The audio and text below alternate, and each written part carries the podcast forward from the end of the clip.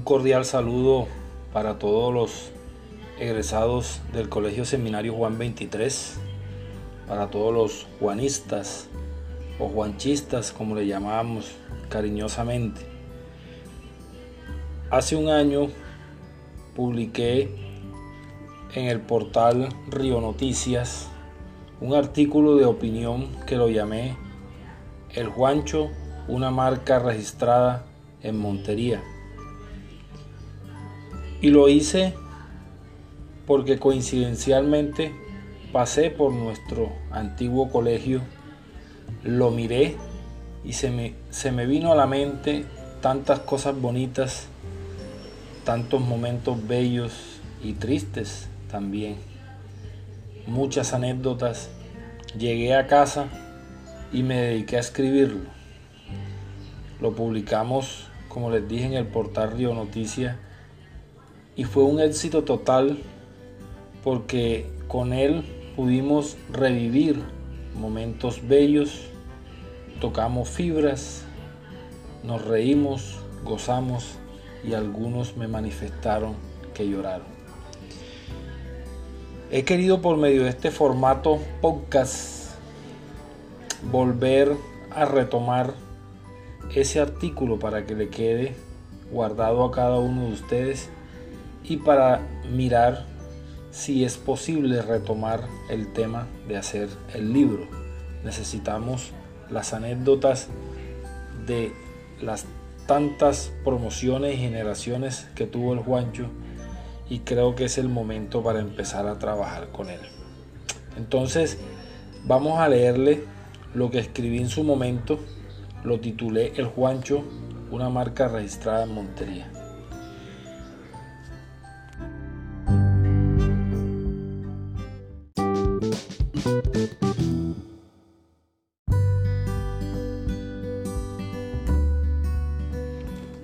Y empecé diciendo que en la ciudad de Montería existió un colegio que marcó un hito en la vida de muchas personas, tanto para los que tuvimos la oportunidad de estudiar en él, como para aquellos que sin pertenecer a la comunidad estudiantil de una u otra forma tuvieron alguna experiencia con el colegio. Sé que si le preguntamos a cada uno de los lectores cuál sería el mejor colegio de Colombia, cada quien respondería que es el de él y justamente su promoción. Y es una respuesta normal. No hay una etapa más bella en la existencia de cada uno de nosotros que la de estudiantes. El padre León, el padre Darío Ortiz, el presbérito César Vidal, quien hacía las veces de asesor del colegio fueron los rectores que durante muchos años se encargaron de forjar a los estudiantes que hoy en día ocupan cargos importantes en la sociedad monteriana. Médicos, abogados, jueces, políticos, arquitectos, ingenieros, periodistas, comunicadores y emprendedores como lo de uno de los dueños del portal Río Noticia, funcionarios del Estado, y aquellos que no lograron un título son buenos comerciantes formales e informales. Hoy agradecemos a esos profesores que nos guiaron durante muchos años, profesor Zúñiga, Pedro Martínez, el popular Masticandi, el profesor Coley, Guillermina, la guillotina, Garnica, Rentería, Manotas, Gómez, popular Massinger, Guerra, Nisperusa, el propio Papapitufo, Villadiego, el loco Villadiego, Medrano, Guillén, Nelsi, la vaca brava, Lácides Vidal y el profesor Chamorro. En ese momento pasé por alto el nombre del profesor Sinín, que desafortunadamente fue asesinado años atrás. Estos son los profesores de mi generación, ya en los comentarios podemos enriquecer la lista de profesores dependiendo la promoción de cada uno de ellos y así poder enriquecer un poco más el artículo. El Juancho, como se le llamaba cariñosamente en la comunidad estudiantil o Colegio Seminario Juan 23 para los ilustres, era un tema aparte. Solo bastaba que se efectuara cualquier actividad fuera del colegio para que los monterianos escucharan ese zumbido que caracterizaba su ingreso a los escenarios, calles, teatros, colegios, estadios. El Juancho era una corraleja y no tiene nada que ver con desorden. Es porque, a igual que las fiestas tradicionales, en el seminario se veían todas las clases sociales reunidas en un mismo lugar. Teníamos compañeros del norte, de la ciudad, del centro, de la margen izquierda, del sur, del norte del sur, o sea mi barrio La Coquera. Entre otras cosas, casi todos los de la generación estudiamos en el Juancho éramos de La Coquera. Y de varios vecinos, Mogambo, Galilea, el P5, Villa Margarita y el Cerro. Todos convivíamos sin ningún tipo de perjuicio, iguales como lo manda Dios y como debe ser. El que llegaba en su Toyota cara de vaca, como el que llegaba en bicicleta o a pie o en los famosos peceros, esos que gritaban hospital, principal, almendro, prado. O también los ayudantes decían hospital, Santa Fe, Santander. Los que vivíamos en esa segunda ruta éramos afortunados. Bastábamos con mirar y hacer un giro hacia la derecha y veíamos a esas damas de la vida difícil. Estoy hablando nada más y nada menos que el del bar Venezuela.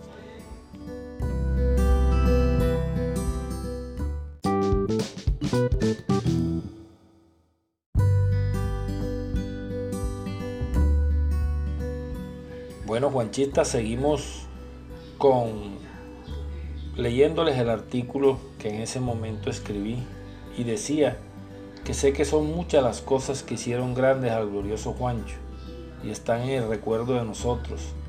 Plasmarlas todas sería difícil, pero sí hay unas que son importantes y sería bueno que las nuevas generaciones las conozcan y los que vivimos las recuerden y que sepan que existió un colegio que le decíamos el Juancho y que hoy por el desinterés de la curia ya no está. Ilustramos formando y formamos enseñando a pensar era nuestro lema y nuestro escudo, un león. Seguidamente vamos a traer uno de los recuerdos más bellos que teníamos en el Juancho y era el desfile del 20 de julio. Era una época esperada por todos. En esta fecha se mostraba su grandeza y cómo no, si teníamos con qué, teníamos la banda de guerra más grande del departamento, hoy banda marcial. 120 integrantes y de los mejores era una barbaridad para la época. En sus inicios, solo hombres. Con el pasar del tiempo, con el cambio amisto se vincularon las mujeres, hermosas todas ellas. El batutero mayor, el famoso Bacamona, el mismo que dejó la ciudad de Montería sin energía un 20 de julio. Tiraba tan duro su batuta al aire que en una ocasión la dejó enredada en los cables de alta tensión del parque de la 27. El chispero fue grande y el, el indierío corriendo que daba miedo. Toda la ciudad tenía que ver con esa banda, la banda de guerra del Juancho.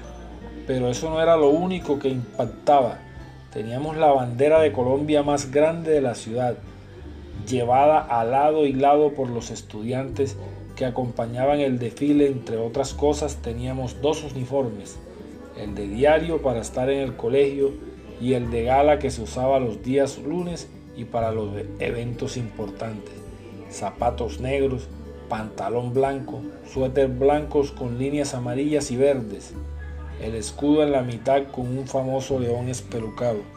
Los envidiosos de otros colegios nos decían los guacamayos. Quizás por eso, y siendo egocentrista, nos iba bien con las chicas y a las chicas con sus chicos. Las papas de la gorda, la famosa gorda. Podía existir 100 mesas de fritos en Montería, pero como las papas de la gorda no hay. Bastaba verle el brazo derecho para saber su calidad. Era la esposa de Benito, el celador del colegio. Un oreja cortica, para los que no los recuerdan. Estaban ubicados en la parte posterior del colegio al lado de la cafetería. Era un pequeño rancho con fogón artesanal, pero con mucho sabor. Se comían dos oportunidades, a las 6 y 45 de la mañana antes de entrar y a la hora del recreo, o descanso como le llaman ahora. No entiendo cómo el Juancho no sacamos un campeón en velocidad. La demora era que sonara la campana para que se iniciara la competencia y es que tocaba llegar de primero. Eran tan ricas y apetecidas que se compraban para llevar a casa. Un par de papas en mano, con una cola román y arreglado el cuento. Si eras cliente te fiaba, si no lo eras tocaba pagar de contado. Por lo menos a mí me fiaba. Por cierto, la competencia no tenía género, aplicaba por igual. Llegaron las mujeres el Colegio Seminario Juan 23 en sus inicios fue solo masculino. A finales de los 80 se volvió mixto. Fue un cambio que dio miedo y tenía sus reservas, pero ellas llegaron y nos alegraron la existencia. No fue fácil para ellas y para nosotros tampoco. 42 hombres y 3 mujeres en un salón en el promedio en su primer año es algo duro de manejar en todos los aspectos. Esa transición tuvo su proceso hasta que se pudo dominar. Luego ya ellas mandaban. Le dieron ese toque femenino y delicado que necesitaba nuestra institución. De ahí salieron muchos amoríos, pero esa competencia era dura. Tantos hombres para pocas damas. El colegio era una finca. Estaba ubicado en el barrio Pancenú al frente de la terminal de buses de la Principal y Santander un barrial sin precedentes en invierno, su entrada marcada por un camino separado de palmeras de coco, al final un rompoy o glorieta lleno de muchas flores, difícil no recordarlo. A la entrada del edificio estudiantil una cruz de bronce que caracterizaba el catolicismo, un, Toyota blanco largo que lo manejaba Rodrigo, mucha naturaleza en sus lados, vacas, caballos y un pequeño estanco con icoteas y babillas propias, árboles de campano, de mango de todas las clases. Más de uno salió escalabrado con la tiradera de piedra, hasta que el padre Darío, el popular boliqueso, los mandó a bajar todos y se paró en la entrada con dos poncheras llenas de ellas para darle a los estudiantes a su ingreso. Con eso le dio solución a los cabezas reventadas. Ese camino conducía a la izquierda al final la famosa cancha. No existía una cancha de fútbol con grama en el departamento mejor que la del Juancho, cuna de grandes gladiadores que llegaron a representar el departamento a nivel nacional, con decirles que el torneo interno era más duro que enfrentarnos con otras instituciones. De ahí lo difícil de pertenecer a las selecciones del Juancho en las diferentes disciplinas, el premio era una beca estudiantil. También teníamos buenos en béisbol, obteniendo muchos títulos para el plantel. Los trofeos en las oficinas de los administrativos los certificaban. El camino a la derecha nos llevaba a, a Villa Nazaret, ahí donde íbamos a dejar los pecados en los famosos retiros espirituales con las monjitas.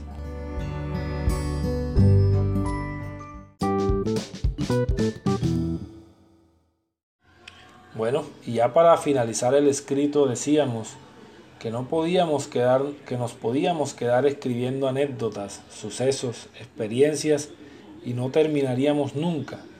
¿Cómo olvidar esa linda etapa del vigía de la salud en el cerro?